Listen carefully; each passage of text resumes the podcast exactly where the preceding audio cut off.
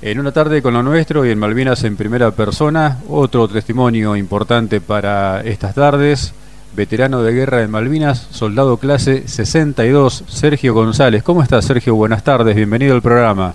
¿Qué tal, Fernando? ¿Cómo te va? Buenas tardes. Bien, un gusto de charlar con vos, Sergio. Clase 62, digo bien. Sí, clase 62. ¿De dónde sos, Sergio? De acá, de Ciudad de Vita, Ajá. partido de La Matanza. ¿Qué recordás del, Y- del momento del sorteo? Y mira, en ese momento yo estaba trabajando Ajá. en una carpintería, recuerdo más o menos, viste, porque son, calculá que son muchos años. Sí. Recuerdo haber llegado a mi casa en ese momento y haber agarrado el diario y me encontré con la noticia de que me sortearon con el número 744. Ajá. Me tocó ejército Sí. y bueno, eso es lo que recuerdo. ¿Y te incorporaron en qué unidad, Sergio? Me hicieron la revisación médica en el distrito militar San Martín Sí. y la unidad que me tocó es el Regimiento de Infantería Mecanizado 6, que en ese momento tenía asiento en Mercedes, provincia de Buenos Aires, Así. pasando Luján, que actualmente está en Toa y La Pampa. Así es. Lo trasladaron allá, ¿viste cómo Ujú. pasó con el 3 de la tablada? Sí, sí. Bueno, lo mismo pasó con el 6, nada más que el 3 de la tablada lo trasladaron creo que a Pigüé y el 6 eh, está en Toay En- y La Pampa. ¿Qué pensabas? ¿Que te ibas a salvar de la colimba o que te iba a tocar antes del sorteo? No, no, la verdad es que no, ni lo pensaba, me Ajá. tocó de sorpresa. Yo lo que pasa que eran tan pocas las posibilidades que tenías de salvarte que yo ya lo daba por hecho, ¿viste? Claro. Así que me llegó la noticia, la vi en el diario y bueno, así fue, me presenté, me hice la revisación médica, me presenté, si mal no recuerdo creo que fue un 17 de marzo del 81 Ajá. en la unidad, en la cual apenas entramos ahí en el puesto 1, a la derecha había como un frontón como para jugar al pad, una cosa así, aparte Sí. un estacionamiento que había al lado. Y bueno, ahí estuvimos todos sentados esperando a que nos destinen cada uno a la compañía que íbamos a pertenecer durante todo el año, Sí. que a mí me tocó la compañía A. Ajá. Yo hice todo el servicio militar en la compañía A Salta. Y después estaba la compañía B, la compañía Servicio. Destinos y Comando. Exactamente. Así que esa fue la entrada ahí al servicio militar. ¿Y la instrucción, el tiempo de instrucción para ustedes cómo fue? ¿Fue muy Y, exigente? nos- y sí, si tenemos en cuenta de que en el servicio militar, supuestamente, a pesar de que en ese momento no sabíamos nada, eh, Ujú. te preparan física y psicológicamente para el combate, porque Claro. supuestamente en el ejército te entrenan para eso. Sí, sí. y lo hicimos ahí en campo de Olivera, ahí a unos kilómetros de donde estaba el regimiento, y estuvimos aproximadamente unos 60 días, una, una cosa así, estuvimos ahí de instrucción en el campo, y bueno, ahí nos enseñaron a hacer orden cerrado, Claro. a empezar a manejarnos con el armamento, eh, entrenamiento militar. Sí, sí. Ahí estuvimos ese tiempo hasta que volvimos al regimiento, se fue la clase anterior y bueno, ya ahí comenzamos con las guardias, los servicios de SOS, que eran servicios de operaciones de seguridad, Mm. porque estaba una, la guardia interna, o sea, la que cubría la guardia de todo el regimiento y el SOS era en esa época, viste que salían los camiones a la calle Claro. y si no te tocaba una cosa, te tocaba la otra. Claro. Es como que vivían de verde todo el tiempo y con el arma en la mano. En el regimiento estábamos con el armamento en los momentos que estábamos de guardia o de operativo de SOS, pero después no, nos dedicábamos a mantenimiento así de la unidad, ¿viste? Nos tocaban imaginarias, Mm. había gente que estaba destinada al parque automotor, algunos a la carpintería, algunos a distintos lugares. Mm. Yo me dediqué a cortar el pelo porque la verdad que otra cosa no me dieron a elegir. Y me puse a cortar el pelo ahí a, mis compañeros, así que cuando terminaba eran 160 y cuando terminaba con el último eh, prácticamente tenía que empezar con el primero otra vez. Y Claro. bueno, después las cosas cotidianas de todos los días, tocaba a Diana a la mañana, quedaban un jarro de mate cocido con Claro. un pan, después eh, íbamos al rancho, al, al comedor, eh, a almorzar, Y pasábamos el tiempo así, nos hacían arreglar la ropa, porque en ese momento nos habían provisto de ropa que estaba bastante deteriorada de las clases anteriores, ahí aprendes a coser, a, hacer eh, distintas tareas, ¿viste? La verdad que aprendes muchos valores, ahí aprendes a valorar muchas cosas. Ni hablar. ¿Juraron la bandera también, Sergio? Sí, sí, en Chivilcoy. Ah, eh, fuimos a Chivilcoy a jurar la bandera. Después hicimos instrucciones finales en La Pampa. En General Acta creo que fue, que era desierto, era con arena y, árboles, todo con espinas, que inclusive hicimos ejercicios con munición de guerra. Y ahí se tiró con mortero, con cañones, con FAL, FAP, MAG, con la ametralladora PAN, algunos tiraban, eso fue con munición de guerra, no con fogueo, nada, no, eso era ya con munición de guerra. Bien. ¿Hubo alguna baja, imagino, licenciamiento parcial que le llaman? Eso después, no me acuerdo bien cómo fue de movida la primera baja, salen los que tienen buena conducta, los destacados, no, no sé cómo lo manejan eso, sale la primera baja, después sale la segunda baja, y bueno, yo no salí en ninguna de las dos, quedamos para la tercera y última baja, que éramos los que cubríamos las guardias del regimiento, mientras la nueva clase, la clase 63, era la que estaba en el campo haciendo instrucción. Claro. Y bueno, cuando ellos volvían, que ya supuestamente volvían para la unidad y nos íbamos a ir en la última baja. ¿Y qué pasó? De las distintas compañías que había, de la A, de la B, servicio, comando y destino, eh, a medida que iban dando bajas iba reduciendo la cantidad de efectivos que había y quedaban poquitos soldados en cada compañía. Y para que no haya ese puchito de cada soldado en cada compañía, nos unificaron a todos y nos llevaron a un destacamento, que eso, después todo ese rejunte de todo eso, pasamos a ser la compañía B de Malvinas. Que ahí fue donde nos enteramos del operativo Rosario. Y bueno, ahí nos acuartelaron, ya directamente no pudimos salir, volvieron a incorporar los que se habían ido de baja, los que no pudimos salir, los que tuvimos la suerte, porque algunos no, nos vinieron a visitar los familiares, en este caso a mí me vinieron a visitar eh, mis hermanas y mi mamá con cuñado, no recuerdo bien, y me trajeron, viste, cigarrillos, una serie de cosas, los pude ver un ratito. Y bueno, hasta que nos hicieron formar el equipo, el bolsón porta equipo, y ya nos designaron los puestos de combate. en ese momento a mí me tocó como abastecedor de la ametralladora MAG, la cual estaba como apuntador el héroe caído en combate Juan Domingo Riverger. Sí y el ayudante apuntador era Miguel Andrea Cola. Y bueno, y ahí estuvimos a la espera hasta que llegó el día que nos subieron arriba de los camiones en el regimiento, en los Unimog, los Reos, y bueno, nos llevaron a la base aérea de Palomar. Claro.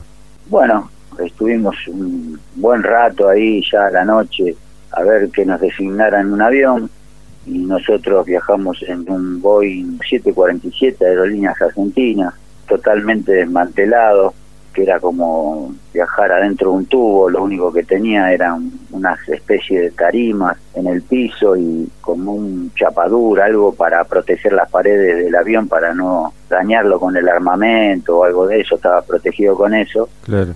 Y bueno, así nos subieron al avión, los que estaban en los costados iban apoyados en la pared de los aviones y en el medio espalda con espalda o te podías acomodarte como puedas. Con ese avión fuimos hasta Río Gallegos, donde desembarcamos. Ahí nos dieron un sanguchito de queso y dulce y una lata de mate cocido, que la cual, bueno, había que hacer cola para retirarlo y fui uno de los últimos y cuando tenía la lata dijeron, bueno, abordar eh, el, otro avión, estaba que pelaba y así como me lo dieron lo tuve que tirar porque era imposible tomar. Ahí nos subieron a un avión también de aerolíneas argentinas, pero un poco más chico. En un momento yo me quedé dormido, me despierto con una frenada media brusca del avión donde nos deslizamos, claro, al frenarse nos deslizamos todo para adelante, que quedó casi la mitad del avión vacío atrás. Después me di cuenta, yo en ese momento la verdad pensé que nos habíamos caído en el medio del océano porque me desperté con esa sensación. Y no, el tema fue de que la pista se ve que al ser corta estaba muy exigido y bueno, tuvo que pegar esa frenada de golpe y fue el motivo ese por el cual nos deslizamos todo para adelante. Y bueno, ahí nos dio unas palabras alusivas el piloto, felicitándonos, como que íbamos a defender a la patria, que íbamos en nombre de todos los argentinos, palabra más, palabra menos. Donde descendimos por la escalerita del avión y bueno, ahí llegamos el martes 13 de abril del 82 y ahí fue donde llegamos a Malvinas. ¿Qué sensaciones, Sergio, cuando pisaron las islas? ¿Qué pensaste en ese momento?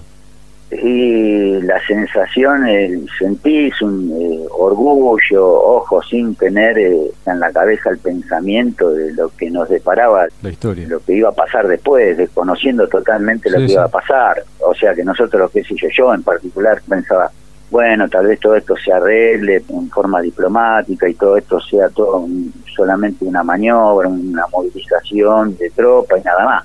Sí, claro. Y bueno, cuando llegamos a la primera sensación, uno no deja de sentir orgullo y aparte tanto se hablaba de Malvinas, de Malvinas, viste que de chicos te hablaron de Malvinas en la escuela y vos te sentías esa cosa, ese cosquilleo, viste que vos te bajás del avión y te sentís como orgulloso, viste pero de buen ánimo, obviamente, no pasaba nada, ahí nos desplazamos en las inmediaciones donde armamos primero las carpas, mucho viento, mucha desolación, frío. Bueno, después de ahí nos trasladamos hasta mm, el final de la bahía donde estaba el cuartel de los Royal Marine, Modibrook. Eh, Modibrook donde hicimos posiciones ahí también, o sea, estuvimos un par de días ahí cerca en las inmediaciones de Puerto Argentino y después un par de días también en Modibruco. Hasta que por último nos dieron como destino el objetivo ahí en el Monte Dos Hermanas, donde prácticamente estuvimos, casi toda nuestra estadía estuvimos en el Monte Dos Hermanas Norte, porque después tengo entendido que habían llevado para no estar solos nosotros, nuestra compañía, porque estaba nuestra compañía nada más ahí, el regimiento 6 se dividió, eh, no te quiero mentir, eh, pero creo que en la compañía A, la B y no sé si la comando, pero no, no me gusta hablar de algo cuando no estoy seguro. Yo sé que la compañía A se quedó en Puerto Argentino o por ahí, no estoy seguro por dónde, y la compañía B que éramos más o menos en promedio de 160 efectivos, 150, 160 efectivos en el Monte Dos Hermanas Norte. Bien, ¿a cargo de quién, Sergio? A cargo de, en ese momento eh, estaba el mayor Jaime, que era como un jefe operacional, una cosa así, era comando. Y después la compañía estaba a cargo del teniente primero de ella. Y después eso se dividía en cuatro secciones. La primera la segunda, la tercera sección y la sección apoyo donde estaban los cañones 105, los morteros y todo eso. Bien. Y después en el Monte Dos Hermanas Sur eh, se encontraba el Regimiento 4 de Corriente. Correcto. Estuvimos ahí durante toda la estadía, todo bien, hasta el primero de mayo. Y ahí nos dimos cuenta que ya no era joda, que ya había cambiado la mano, más después el, 2 de mayo cuando pasó lo de el crucero General Belgrano, ya ahí nos dimos cuenta que ya no había marcha atrás, ahí como que uno toma conciencia en la situación en que se encuentra y te queda la incertidumbre de saber qué es lo que va a pasar. Y después a medida van, van pasando los acontecimientos y vas tomando cada vez más conciencia de lo que pasa y bueno, a partir del primero de mayo empezaron los bombardeos y ahí ya nosotros estábamos instalados, nos habíamos hecho las posiciones, en su mayor parte de, piedras, porque ahí no era como las partes más bajas o llanas de Malvinas que podías hacer pozo, ahí clavabas la pala y enseguida tenías piedra abajo, o sea que teníamos que hacer la trinchera cavar lo, lo poco que podías y después el resto cubrirte con piedras. Sí, sí. Que de movida, viste, ponías piedras chicas. Ahora cuando empezaron a caer las bombas te das cuenta de que no eran las que correspondían y las cambiabas por unas bastante más grandes. Claro, para tener mejor resguardo. Sí, sí, sí, porque cuando caían las bombas vos sentías el chiquido de las esquirlas contra las piedras y caían caían cerca. La verdad que caían cerca. Tiraban de la artillería naval, después cuando desembarcaron de la artillería de ellos, de los aviones.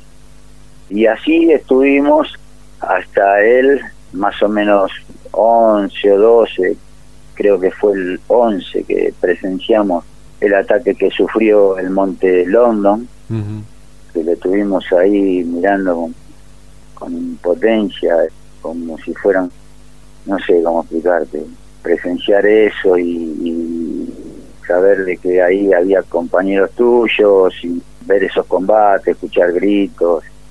Uno en ese momento es como que todos dicen lo mismo, ¿viste? Es como que uno es egoísta, vos decís, hoy no nos tocó a nosotros, pero le tocó a ellos, pero sabés que hay ahí, hay compañeros tuyos también. Sí, seguro. Después al día siguiente, si yo no tengo mal entendido, creo que los ingleses tenían pensado atacar los tres objetivos a la vez. Ojo, son suposiciones mías, ¿eh? me hago cargo de lo que digo. El monte Tumbledon, Dos Hermanas y London. Lo que pasa que al complicárseles el tema de tomar ese objetivo ahí en Monte London, es como que abortaron lo demás. Bueno, al día siguiente venían por nosotros, pero en vez de atacar por nuestro frente, entraron por dos hermanas, pero por el sur, por donde estaba la unidad del regimiento 4 de Corriente. Y lo agarraron de pechito ellos, que si no, lo agarrábamos nosotros. Bueno, en ese momento se recibió la orden de replegarnos.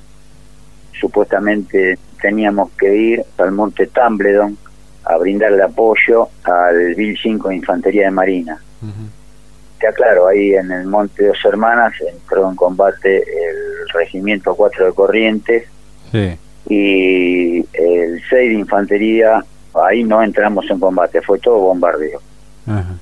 Ahí vas a escuchar de que hay una historia que se quedó un soldado con una ametralladora, que es una historia que no existe. El único que se quedó ahí fue el cabo Barroso con su grupo de soldados y el mortero 81 milímetros. Quien presenció eso también fue, tengo entendido, y esto contado también por el cabo Barroso, presenció ese momento el subteniente Franco. Pero fue él, el cabo Barroso, el que cubrió no solo nuestro repliegue, sino que le dio apoyo al 4 de corriente, quienes estaban bajo fuego enemigo. Es más, hay un cabo Nicolás Albornoz que mandó un soldado a pedirle apoyo al cabo Barroso, justamente para que le brinde apoyo de fuego porque estaban siendo atacados. Y ahí fue donde, aparte, aprovechamos nosotros para replegarnos y dirigirnos al monte Tambre. Así que ahí en el monte Dos Hermanas no tuvimos contacto directo, fue el bombardeo, no tuvimos contacto directo con el enemigo, con armas automáticas, ni cuerpo a cuerpo, ni ninguna historia rara de, que se quedó uno con una ametralladora más, no. El único que se quedó ahí fue el cabo Barroso con su grupo de soldados y en compañía del subteniente Franco. Después, cuando nos estábamos replegando, en, casi en la base, todavía nos seguíamos encontrando en el Dos Hermanas, pero prácticamente en la base encontramos, había una elevación donde nos reunieron ahí, esperando, si no tengo mal entendido, que mandaran gente del Bill 5 de Infantería para que nos guíe, porque había partes que estaban minadas por propia tropa. Sí justamente por los avances ingleses y todo eso y para que no para no pasar por campo minado estábamos esperando gente bueno y en ese momento entre el bombardeo inglés y el bombardeo argentino y ese duelo de, en un momento aparentemente regularon mal pues nos tenían que cubrir el repliegue también ellos y, se ve que regularon mal, tengo entendido así también, cayó una bomba justo donde estábamos nosotros. Eh, bueno, esa misma bomba cayó a escasos metros míos, tuve la, la, bendición de Dios de que no me agarró ninguna esquirla, pero sí me desparramó con decirte que perdí el conocimiento porque me quedé inmóvil, encima yo te lo relato así rápido, pero me empecé a tocar pensando, la verdad es que me, sentí que estaba muerto, pensé que esta era la muerte, pero estaba inmóvil, me había quedado como, se ve que perdí el conocimiento, pero a la vez el cerebro te sigue trabajando, ¿viste? Sí. Y a medida que iba recuperándome, tenía un terrible zumbido en los oídos, apenas me pude empezar a mover, me tocaba pensando a ver si tenía algún golpe o, herida o algo y sentía que no tenía nada, pero a la vez pensaba, en todo momento pensar que estaba muerto, ¿viste? Quedé totalmente confundido, desorientado. Bueno, y a medida que se me iba yendo el zumbido de los oídos, eh, escuchaba los gritos de mi compañero Negrito Guanes que estaba a unos metros, a cinco o seis metros detrás mío en diagonal, yo estaba en cunclillas con el fusil en el medio de las piernas. Yo creo que la misma quirla que lo agarró él en la pierna me llega a agarrar a mí, me decapita o me pega en el medio del pecho y me destroza. Él le agarró la pierna, quedó muy mal herido y junto con él quedó herido, pero bueno, él se pudo trasladar. Miguel Tode, que se me instaló una esquila en el talón, pero no, el negrito Guanes le cortó, no sé, se ve que la, la vena, la aorta, algo estaba desangrando y bueno, lo único que pudieron hacer eh, era colocarle morfina mm. y lo que tengo entendido, porque te digo la verdad, quedé tan desorientado y se me tornó todo tan confuso para mí que yo creo que estuvimos 15 minutos más, habremos estado ahí y nos encolumnamos de vuelta así que no te puedo decir certeramente qué fue lo que pasó después con ese soldado. Creo que no lo trasladaron a ningún lado. Bueno, de ahí nos encolumnaron de vuelta para ir a Monte Tambledon y ahí en la base o ya cuando estábamos en subida al monte encontramos unas tres carpas que nos dijeron que no, no, no las toquemos porque no sabíamos si tenían alguna casa bobo ahí y ante la duda no tocar.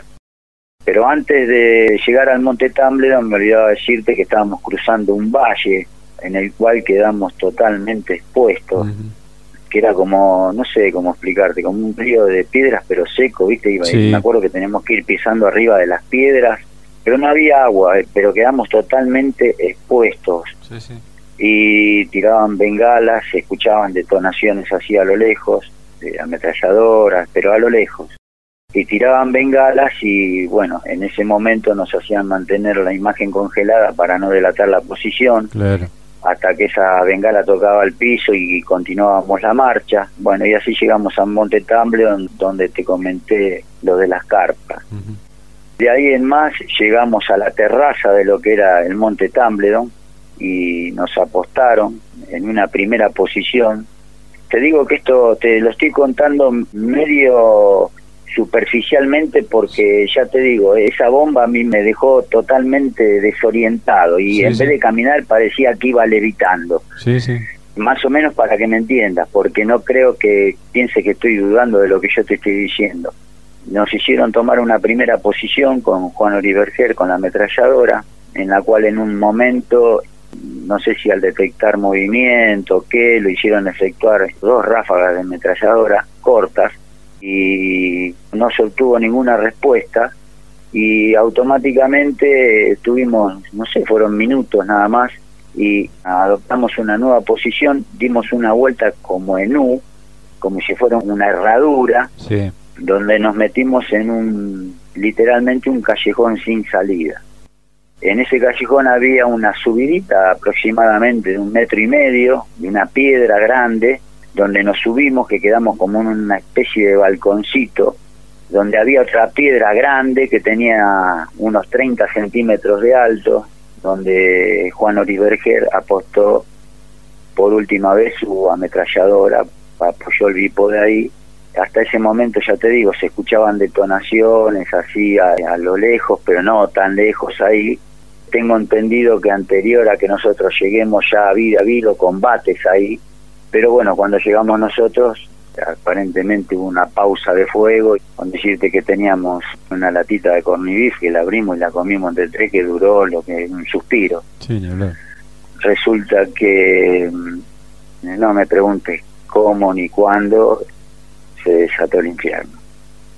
Y era una lluvia de, bala trasante, de proyectiles, una cortina de, bala trasante, tiraban con lanzacuete, con granada, explosiones, las balas te rozaban dos centímetros de la cabeza y el combate se fue dando que lo que a vos te parecía un minuto parecía una hora y lo que parecía una hora te parecían días. Sí, ni hablar. Lo que sí sé que estuvimos unas cuantas horas ahí.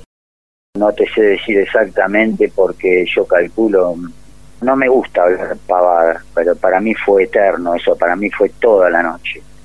Con decirte que de ahí nos replegamos de día, que ahora eso después te lo voy a pasar a contar, hasta que en cierto momento del combate a mi compañero le da una ráfaga ametralladora en el medio del pecho yo estaba tirado cuerpo a tierra al lado de él porque lo abastecía de las bandas estaba tirado cuerpo a tierra y era un pibe eh, muy tranquilo muy compañero muy muy siempre predispuesto para todo buen soldado buen como persona como ser humano y en ese momento yo lo miraba y estaba irreconocible, parecía como como poseído, te juro, no, no, no.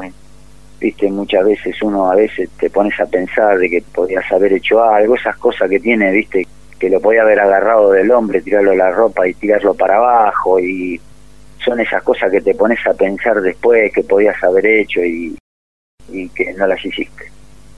Y de repente lo agarró esa ráfaga y cayó arriba mío, yo quedé debajo de la axila de él y bueno, le pasé el parte a nuestro jefe de sección en ese momento, el subteniente La Madrid, diciéndole, yo en ese momento le dije que lo habían matado porque de la forma que cayó ya me di cuenta que mi herido estaba, recuerdo que mi oreja quedó en el lugar donde a él lo habían herido y y no me olvido más ese sonido, porque a pesar de que no se escuchaba nada por el combate, sentía ese ruido que me quedó grabado para toda la vida. Sentía como que él quería hablar, pero en vez de salir la voz por donde tenía que salir, no salía por ahí, sino por otro lado. Ahí automáticamente me devastó, no lo podía como digo siempre, no lo podía asumir, no lo podía aceptar, se me pasaban millones de cosas por la cabeza, de las cuales habíamos hablado, que habíamos tenido, mantenido charlas, de cuándo íbamos a volver, si íbamos a volver, eh, era esos tipos que te daban siempre, te levantaban el ánimo, era un líder en el grupo, era muy buen compañero, tengo anécdotas muy buenas de parte de él que estaría horas contándotelas y ya esperando que después de lo que había pasado veías pocas esperanzas, ya veía pocas esperanzas en uno también. Y viste cuando ya decís ya estás entregado, ya desde antes, ya después de, las cosas que habías visto, ya estabas como entregado ya desde antes. Y en cierta forma lo único que vos le pedías a Dios que si tenía que ser que sea rápido y no quedar agonizando. La realidad era esa y era lo que te pasaba por la cabeza y bueno, por cuestiones de segundos, a medida que se hizo insostenible, ya te dabas cuenta de acuerdo a las armas que se iban apagando, porque ya iban quedando heridos, iban quedando muertos, y bueno, por esas cosas de, de Dios y por cuestiones de segundo pudimos desaferrarnos de a poco los 10 o 12 soldados que quedábamos ahí. Supuestamente uno de los primeros que fueron heridos ahí en ese combate, que te los voy a nombrar. Me das un minutito que te nombro los caídos. Por supuesto. Estos son los nombres que se tienen que ver, que la gente tiene que reconocer, que tiene que tener presente, que dieron la vida dándole la cara al enemigo y no murieron en un pozo como cucarachas, como cobardes. como una persona los hizo quedar. Murieron dándole la cara al enemigo en primera línea.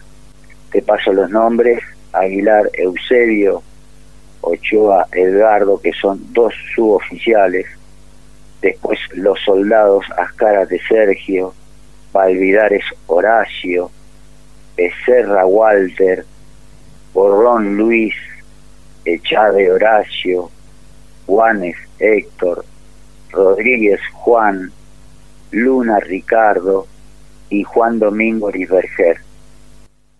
Esos son supuestamente los soldados que salvó un condecorado, que supuestamente salvó a toda una compañía y que después como inepto cayeron adentro de un pozo, según él. Y después tenés los heridos, el soldado Brill Néstor, el soldado Tode Miguel, el soldado Juan Duarte, Pedro Boy Arturo, Adorno Pedro, Holguín Rubén, Peralta Hugo, Néstor Gómez y Ricardo Ramos. Cada uno de esos soldados que te mencioné primero, de los caídos, tienen todos una forma heroica y valiente. Tenés el caso de, de uno solo te voy a contar y los otros están ahí dentro del mismo nivel porque murieron todos dando todo hasta lo último. Tenés el caso del soldado Valvidares, que esto es lo que te iba a contar, uno de los primeros soldados que fue herido, fue el soldado Pedro Adorno, en primera línea siempre estamos hablando. Sí, claro. Y al replegarse, unos ciento y pico de metros más atrás, le tiene que gritar a un soldado con una mag que le deje de disparar porque se venía replegando. O sea, que si estaba ciento y pico de metros más atrás, no es como dicen que cuando se apagó la ametralladora de Juan Domingo Riverger siguió tirando la otra. La otra no estaba ahí, estaba ciento y pico de metros más atrás del foco del combate. Esa misma ametralladora cuando se estaba replegando Pedro Adorno, le tuvo que gritar que no le tire porque sí estaba tirando en dirección de donde él venía de combatir, hasta que se dio cuenta y no le tiró más. ¿Qué pasa? Anda prestando atención a lo que te voy a decir. Cuando llega a ese lugar, estaba el subteniente Robredo, que es el que le hace las primeras asistencias, las primeras curaciones al soldado Pedro Adorno, que era donde se encontraba esta persona con la mag tirándole, que después fue condecorado, y después a partir de ahí lo acompañó hasta el puesto sanidad, hasta el puesto socorro, el soldado Valvidares va, lo deja en el puesto socorro y, pudiéndose salvar, ya estando a salvo, este soldado decidió volver con su compañero a seguir combatiendo, con tanta mala suerte que ahí sí es alcanzado por una bomba. El resto murió, todos murieron en primera línea. Y también cada uno de los heridos tiene cada uno que si vos los escuchás, yo jamás las había escuchado, he escuchado tres o cuatro relatos de mis compañeros heridos y te puedo asegurar que son desgarradores, no es para menos. Muchachos que se quedaron con la incertidumbre de no saber si en el momento que los abordaban los ingleses los iban a fusilar en ese mismo lugar, teniendo que trasladarse con fracturas expuestas, porque los obligaban a caminar a punta de bayoneta. Tenés el caso del, soldado Hugo Peralta, que le tiraron una bomba de fumígeno, se prendió fuego y por la desesperación de apagarse recibió quemadura de no sé cuántos grados en la espalda, en las manos y en la desesperación de apagarse, al, al pararse fue herido también con impacto de bala o de esquirla, teniendo infinidad de operaciones, casi año y medio, dos años para poder recuperarse. Y esto es lo que yo quiero que se mencione, que la gente conozca que hay muchos soldados que han hecho actos heroicos de valentía y de coraje, y hay soldados que dejaron la vida ahí y no los conoce nadie. Tenés el caso de el cabo Barroso con su grupo de soldados, que le arrebataron una condecoración, porque esa medalla que fue entregada a dedo, que no tuvo ningún mérito porque en el Monte Dos Hermanas no se quedó, y no solamente nos hizo quedar como cobardes a nosotros, está haciendo quedar mal a otra unidad, que son los del 4 de Corrientes, que sufrieron un montón de baja también, inclusive se replegaron para nuestro lado, esto tenés relatos de gente del 4 de Corriente, entonces me parece totalmente injusto que vos entres hoy por hoy a cualquier página de internet y te encuentres con una cordillera de mentiras. Sergio, concretamente, ¿de quién estás hablando? De Oscar Ismael Poltronieri. La historia que cuenta Oscar... Es todo mentira. Así, corta y sencilla. Es todo mentira. Eso de que se tiraba de los helicópteros a 10 metros, te puedo decir, se puede confundir, ¿no? Porque ahí cualquiera te podés confundir, porque muchas veces dicen, se confundió de monte, pero te podés confundir tanto. Partamos de la base que cometió la hazaña que dice que cometió en dos hermanas. Después dice, no, después tuve en, el Tusiter, que no sé por qué lo dice así, porque es lo mismo. En Monte Dos Hermanas y el Tusiter es la misma cosa. Después dice que fue a Montequén. A todo esto después se fue a Monte London. A Montequén no sé qué fue a hacer. A Monte London tampoco sé qué fue a hacer porque fue tomado por los ingleses la noche anterior. Te lo comenté, la noche anterior a que nos ataquen a nosotros atacaron el Monte London. Así que no sé qué fue a hacer a Monte London. Después de Monte London, lo ha dicho Beto Altieri, que combatió ahí. Dice, ¿qué viniste a hacer? Viniste a combatir con nosotros, ¿en dónde? Después de Monte London se fue a Puerto Argentino. Y ahora me vengo a enterar de que el teniente de corbeta Minio le designó un grupo de ingenieros anfibios para iniciar el ataque, nada más ni nada menos que del Monte Tambledon. Estamos todos locos. No solo que no se quedó en el monte Dos Hermanas, porque es todo mentira, que tampoco estuvo en el lugar donde tenía que estar cubriendo a sus compañeros cuando se apagó la mag de mi hermano, el que cayó en combate dándole la cara al enemigo, el cual él dijo que lo mataron con un tiro en la cabeza en Monte Dos Hermanas dos noches antes, que fue lo que él lo detonó, lo hizo montar en cólera y, se desesperó y quería matar a todos, que decían que venían, que les tiraban, que tenían chaleco antibala, que no sé desde cuándo, de dónde sacó que los ingleses tenían chaleco antibala. A mi compañero lo mataron el 14 de junio, horas antes del cese de fuego en el monte Tambledon, y en primera línea. Y cuando se apagó esa ametralladora, no te digo que tenía que estar al otro lado porque no pueden estar dos armas de apoyo juntas, pero tienen que estar en la misma línea, pero no ciento y pico de metros más atrás donde lo vio mi compañero. Cosa que después, los 10 o 12 soldados que nos pudimos replegar de esa fracción, de esa sección, porque el resto quedaron caídos y heridos ahí adelante, cuando nosotros apenas nos pudimos replegar a los tumbos y de a pocos metros y tratar de alternarnos cubriéndonos entre nosotros, porque te lo puede contar Hugo Peralta, cuando lo abordaron los ingleses, él quedó boca abajo y por debajo del casco miraba como el inglés que estaba parado, apostado arriba de él, con el fusil en la cintura, nos tiraba a nosotros y caían las cápsulas arriba de la cabeza de él y le pegaban en el casco. Que esto no es que vos salís a pasito gentil no, no, vas haciendo lo de a pocos metros y con la suerte, la carambola de que no te peguen ninguna esquila ni nada. Claro. Por eso te digo, por obra y gracia de, Dios, nada más, yo creo que Dios me agarró así como uno agarra algo de una mesa y me sacó. Y así lo mismo los otros que zafamos de ahí por cuestiones de segundo. Porque zafamos de ahí por cuestiones de segundo, si no corríamos la misma suerte que corrieron los que quedaron ahí, heridos o muertos. Seguro. Y en ese momento estaba eh, nuestro jefe de sección ahí, nuestro oficial jefe de sección, Esteban Migrela Madrid. Y él no dejó solo a ningún soldado atrás. Por eso yo la verdad que a veces me pongo a pensar y no le encuentro explicación de por qué se insiste de que Poltonier estuvo, y no estuvo. Y se está perjudicando, ¿eh? Por eso eso es lo que yo no entiendo. Es el primero en quedar como un cobarde y peor todavía, porque como jefe de sección está dejando un soldado a retaguardia a cubrir su espalda, cosa que no fue así, se quedó combatiendo con nosotros a último momento. Bueno, y te vuelvo a repetir, cuando nosotros nos estábamos replegando, ya había amanecido a todo esto, ya era de día, me topo con el subteniente Robledo, el cual le había hecho las primeras curaciones al soldado Pedro Adorno.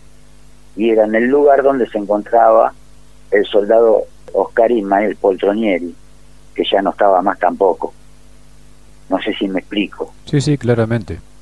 O sea que la única ametralladora que estuvo en el frente de batalla, en primera línea, fue la de Juan Domingo Riverset. Por eso yo no entiendo por qué, habiendo tanta gente para elegir, porque ¿sabes lo que pasa?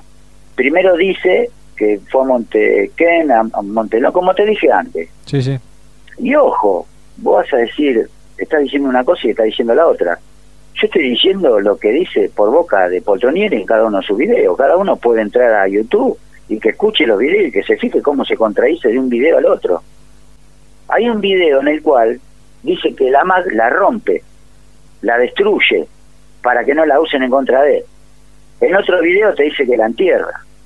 En otro video te dice que se quedó combatiendo hasta las 3 de la tarde, se quedó combatiendo 10 horas. ¿Cómo hizo entonces? ¿En qué quedamos, hermano? ¿Te quedaste combatiendo hasta las 3 de la tarde en Monte Dos Hermanas? ¿O estuviste en Monte Ken, en Monte London, fuiste a Puerto Argentino, después encabezaste un grupo de ingenieros anfibios para iniciar el ataque del Monte Dos Hermanas cuando, estando 250 metros más atrás? ¿Cómo se entiende eso? ¿En qué quedamos? Decidiste, o te recorriste toda la isla, que si vos te pones a pensar, si la gente toma un poquito de conciencia, ¿cómo hizo para trasladarse con la ametralladora? Combatir todas esas horas. ¿Quién le reponía munición por munición? Entre los dos valijines tenés seis bandas, ponele, tenés 600 municiones voy a ser generoso, 700 municiones, ¿no es cierto? Sí. Por más que la administre como la administres, vos apenas tocas el gatillo, y no es que tira tiro a tiro, cuando vos apenas rozaste el gatillo, te devoró una banda, ¿me entendés? Entonces, ¿cómo pudiste combatir? ¿Cómo hiciste después para me gustaría saber, me interesaría saber cómo hizo para reponer munición por munición de las cuales se le iban desagotando las vainas de las bandas. Corregime si me equivoco, Sergio. Quien porta la MAG no puede portar también los valijines. No, él supuestamente llevaba las bandas colgando. Ahora, para abastecer esa ametralladora, tenés los dos valijines con las bandas y munición. Pero aparte, a medida que se te gasta, porque tiene una cadencia de tiro de mil tiros por minuto, calcula que esas bandas te sirven para... Si le mandás fruta, calcula, si tira mil tiros por minuto, ¿Cuánto te duran 600 municiones? Menos de un minuto. Pero bueno, la administró, pero de tantas horas te administraste las bandas. A lo que voy es a esto. ¿Cómo hizo para reponer munición por munición y aparte de dónde? Porque vos para abastecer esa ametralladora necesitas un cajón de municiones, el cual lo llevan tus auxiliares o tus abastecedores, como lo quieras llamar, que pesa aproximadamente unos 30 kilos. Claro. ¿Qué hizo? Él se movió por toda la isla con el AMAC, con las bandas, repuso la munición por munición, que fue arrastrando el cajón con municiones que pesa 30 kilos, del Monte Kena al Monte London, que pide un flete. Lo que quiero que tome conciencia la gente es los kilómetros que hay entre monte y monte para que se dé cuenta que es imposible. Aparte decidiste o hiciste todo eso, o te quedaste hasta las 3 de la tarde combatiendo el monte Dos Hermanas. ¿Me entendés? No coincide nada. La bronca que a uno les da, que a nosotros nos da, que a veces nos dicen que nosotros desmalvinizamos de esta forma porque muchos nos han insinuado que esto lo único que logran es desmalvinizar, les hace mal a la sociedad. Entonces, ¿qué no quieren decir con eso? ¿Que metamos la mugre abajo de la alfombra y le seguimos mintiendo a la gente, a la sociedad? Para mí desmalvinizar es esto, es mentirle a la gente y presentarle un falso héroe abriendo tantos héroes de verdad.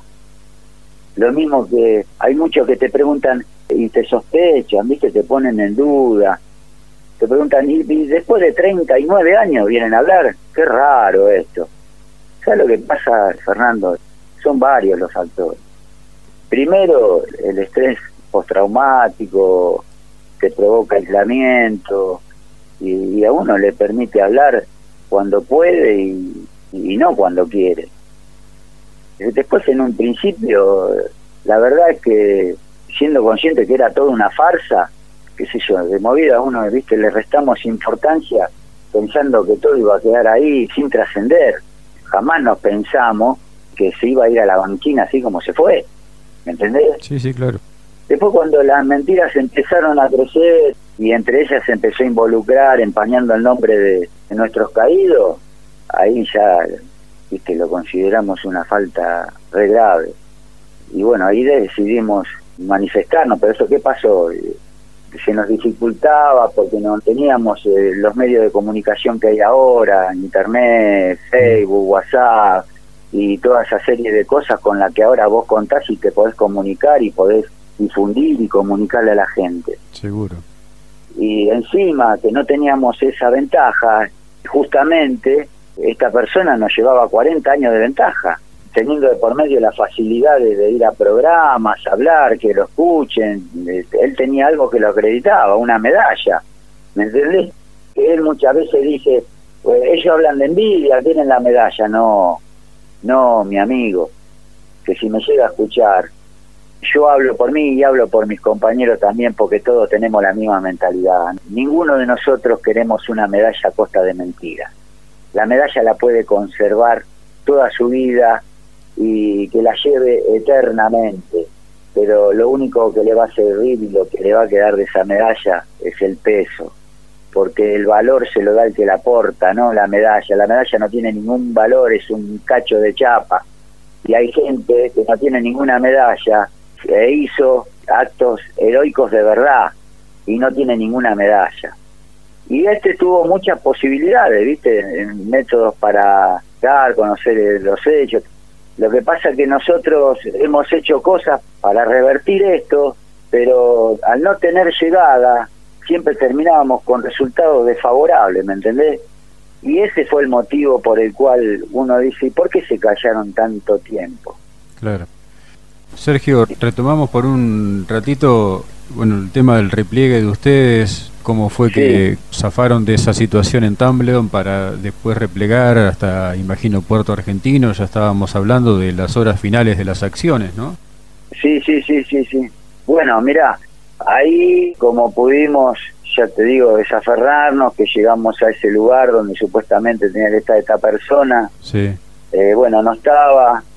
Y bueno, ahí vas bajando como podés, ¿viste? Porque venías recibiendo fuego y después llegó un momento que ya te alejabas del fuego de, las armas automáticas, pero ya entraban en protagonismo la, el bombardeo y tenías que ir a andar esquivando bombas y así fue como muchos compañeros también en, el repliegue quedaban por el camino. ¿Me entendés? Uno de ellos fue, que por lo menos se salvó, fue Ereniuk, y perdió la extremidad del brazo derecho, creo, y se le cortó el brazo, tenía con el brazo agarrado en un hilo, no, hasta que después fuimos llegando a las inmediaciones del pueblo, empezamos a tirar munición y todo eso a la bahía, algunos tiraban armamento, y bueno, después llegó el momento de la rendición en la cual tuvimos que tirar el fusil en esas famosas pilas de armas que se ven en todos lados. Y bueno, nos tomaron prisioneros, recuerdo que nos metieron en un galpón, en un hangar, que por lo que sé aparentemente era un aserradero o algo de eso, lo, lo reconocí enseguida porque yo de chico trabajé de carpintero mm. Y había garlopas, cepilladoras, sierras, se ve que era un aserradero algo de eso y estuvimos ahí prisioneros y bueno, recuerdo que había un portón del lado de atrás, otro adelante y una puertita muy chiquita del costado que estaba al lado como una especie de quichiné, de cocinita, en las cuales, bueno, nos abrían ahí, obviamente estaban todas custodiadas por ingleses, viste, los accesos venían con frazadas, con alimentos, viste, nos tiraban ahí para que nos repartamos y bueno, estuvimos prisioneros, después ahí nos hacían realizar diversas tareas, así de a grupo, nos llevaban de a 8, 10 soldados a limpiar, una vez nos llevaron, no sé si era una casa o no sé, es más, no sé si era algo del correo, porque recuerdo que un compañero mío agarraba estampillas, placas enteras de estampillas, viste, de cartas, viste, y no sé si era el correo eso, y,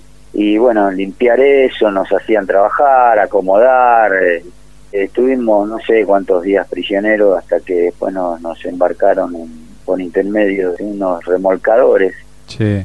al Bahía Paraíso.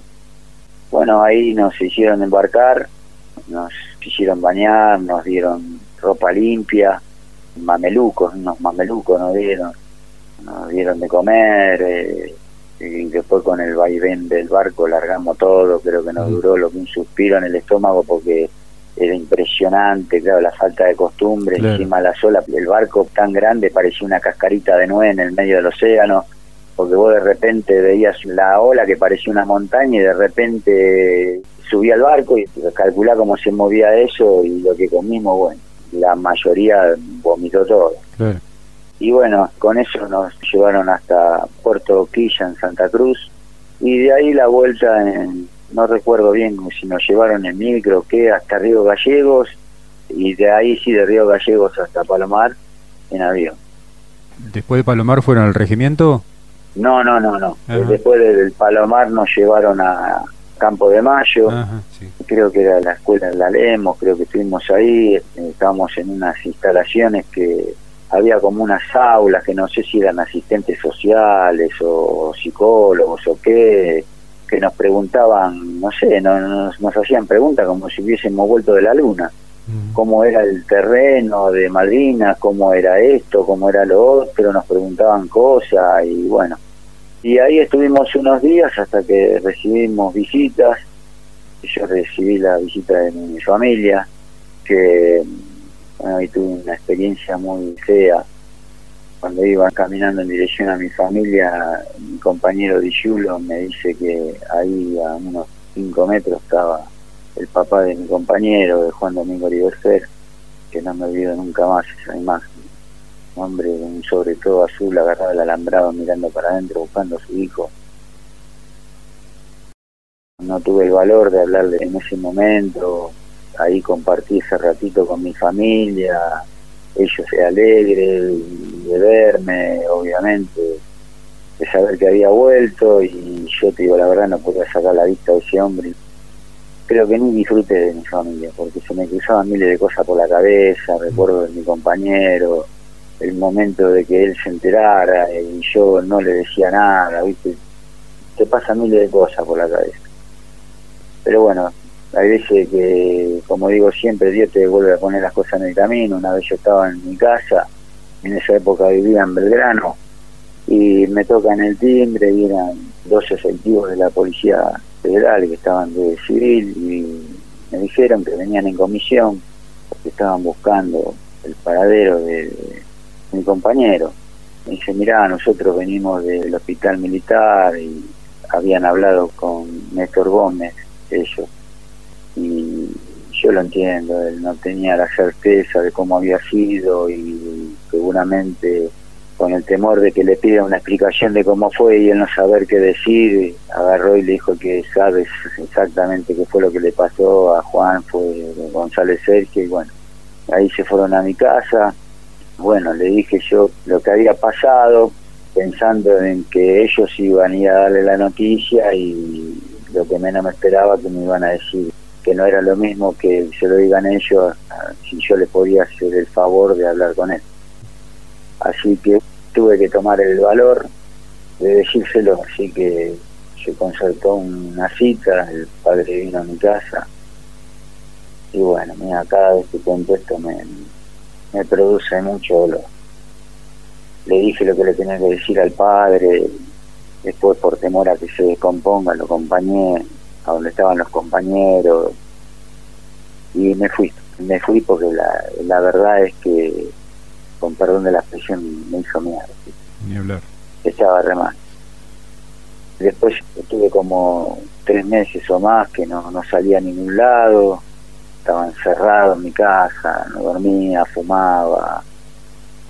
Había quedado mal, viste, con mucha bronca, ira, odio, impotencia, angustia, una mezcla de, todo. Mm. Mi hija era modista de, alta costura y bueno, un día fue a la casa de una amiga, fue con, con la pareja de ella, y me llevaron a mí para sacarme un poco, viste Recuerdo que tenía dos hijas, esa pareja, una chica de mi edad y una más chiquitita que tenía una ratita ahí, es una una, una ratita esa que después cuando me fui me terminó regalando una. Mm. Y bueno, y esta chica me preguntaba, viste, y yo le esquivaba, viste, pero no parecía descortés, viste, y ella se veía interesada, me decía, yo quiero colaborar con tus compañeros si tenés amigos o compañeros heridos hacerles compañía o llevarle unas revistas para ir a charlar, para que se sientan acompañados, vos me podrías, dice, sí, por supuesto, le digo. Así que eh, fuimos al hospital militar y ella llevó revistas, eh, llevó cosas para charlar con los soldados, no sé si le llevó chocolate, no me acuerdo que, de otras cosas había llevado, una bolsita con cosas.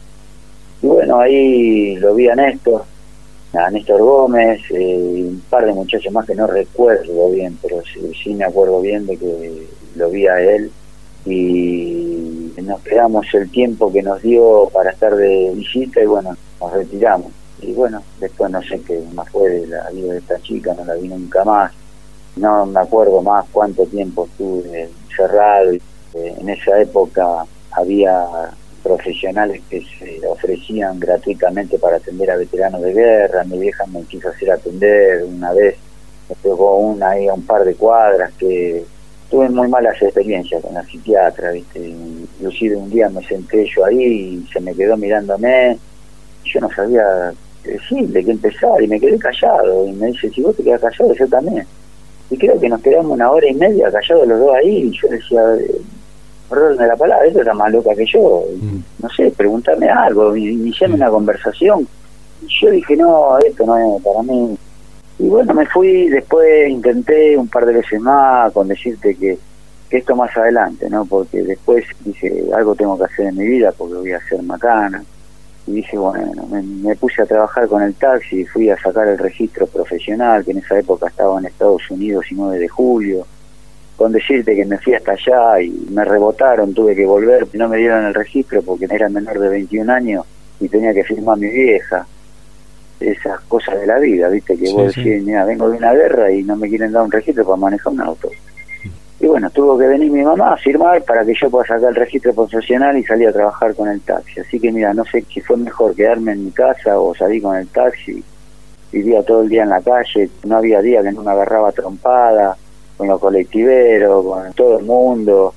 En dos oportunidades estuve a punto de matar a una persona, una me lo sacaron de la mano porque le iba a partir la cabeza contra el cordón como una sandía. Aparte de eso yo estaba trabajando en la Caja Nacional de Ahorro y Seguro, que empecé como ascensorista y me tuvieron que sacar de ahí porque estaba entre un, ascensor de un metro por un metro que me estaban enloqueciendo. Mm me dieron el pase a movimiento de vehículos, que era donde estaba la flota de la Caja Nacional de Ahorro y Seguro, donde hacía clearing bancario, qué sé yo, qué sé cuánto. Bueno, un día tuve un problema con mi jefe y me lo tuvieron que sacar de las manos porque le iba a tirar con un matafuego en la cabeza, cosas así, ¿viste? Moraleja, terminé un año y medio en consultorios externos en el Borda, iba dos veces por semana, medicado, todo mal, mal, veía todo negativo, todo negro, no le encontraba sentido a la vida, no sentís paz, no podés disfrutar de las cosas simples de la vida, te queda mucho de eso, ¿viste? Y encima viendo todas estas injusticias de que hay compañeros que no se pueden defender y siento esos fantasmas que como que me golpean la espalda y me dicen hasta cuándo te vas a callar la boca y siento la obligación moral de hablar por ellos y siento mucha culpa por todo, ¿me entendés? Primero por las cosas que me dejó, que nos dejó a todos la guerra y no solamente a nosotros, sino a cada una de nuestras familias, porque cada uno de los veteranos, todo esto se lo transmite a su familia, a sus hijos, a sus mujeres, inconscientemente, sin querer, tal vez por reacciones, por actitudes, por hablar o por decir cuiden la comida, y es como que uno es una bola de defectos que es como que vos, no sé, son cosas tontas, ¿no? Pero de repente vos vas a comprar al almacén y es como que tenés el síndrome de, acumular para que no te falte comida, ¿viste? Y, yo de repente no soporto que se tire ni una galletita y eso le, les inculqué a mis hijos que no acá no se tira nada, se disfraza todo. Una papa se puré, de, de, un puré haces un, una albóndiga, todos esos malestares se lo transmitís a tu familia y ellos lo absorben. O sea que no solamente sufre el veterano de guerra, sino cada una de las familias también. Seguro. Ni hablemos, ni hablemos de todos aquellos que ni siquiera, porque nosotros, mal que mal, con dolor, con angustia, con tristeza, con odio, con ira, con bronca, con lo que sea, volvimos. Sí. Pero ellos no. Ellos no tuvieron la posibilidad que nuestros compañeros caídos nos dieron a nosotros, que hoy en día podemos abrazar a nuestros hijos y levantar a nuestros nietos. Y ellos no tuvieron esa posibilidad, porque lo vieron todo, hasta último momento. Entonces te da bronca cuando viene uno y miente y encima quiere denigrar y empañar sus nombres. Entonces eso ninguno de nosotros se lo vamos a permitir. ¿Me entendés? Porque acá están todos los nombres. Acá tenés todos los nombres que yo te pasé, de los heridos, de los caídos. ¿A quién salvó? Porque supuestamente dice, en todos lados dicen, lo podés ver en cualquier lado, dice, salvó a todos sus compañeros. Disculpame que te vuelva al tema. Salvó a, a 150 soldados enfrentando. ¿A dónde está lo que salvó? Si ni siquiera estuvo para cubrir a sus compañeros con la ametralladora cuando mataron a mi compañero. Entonces, bueno, ya te digo, eso es lo que te pone mal. Así que bueno, esa es mi historia. No sé si, te queda algo pendiente. agradecerte, agradecerte Sergio por, por este rato, agradecerte muchísimo por traer tu testimonio duro, real, real y muy duro, con toda tu historia, no solo en, en la isla, sino a la vuelta agradecerte muchísimo y dejarte el micrófono a disposición para lo que quieras agregar. No, no, mira, el agradecido soy yo como siempre digo en todos lados, porque me dan la oportunidad de dar a conocer a esos muchachos. ¿Qué más agradecido puedo estar? Yo soy el agradecido, no. Porque estos son los verdaderos héroes. Nosotros no les llegamos ni a los talones. Y eso es lo que me pone bien y lo que yo te tengo que agradecer. Que vos me des la posibilidad de que estos nombres los conozca la gente. Se escuche y los conozca la gente. Porque si no, no los conoce nadie. Si no es por tu medio, por todos los lugares donde he estado, por la posibilidad que vos me estás dando, nadie escucha estos nombres, que son los verdaderos héroes, y no tienen ninguna medalla. ¿Me entendés? Así que el agradecido soy yo, Fernando. Sergio eh, González, soldado clase 62, veterano de guerra de Malvinas. El abrazo enorme, Sergio, y gracias. Otro abrazo para vos, Fernando y muchísimas gracias también.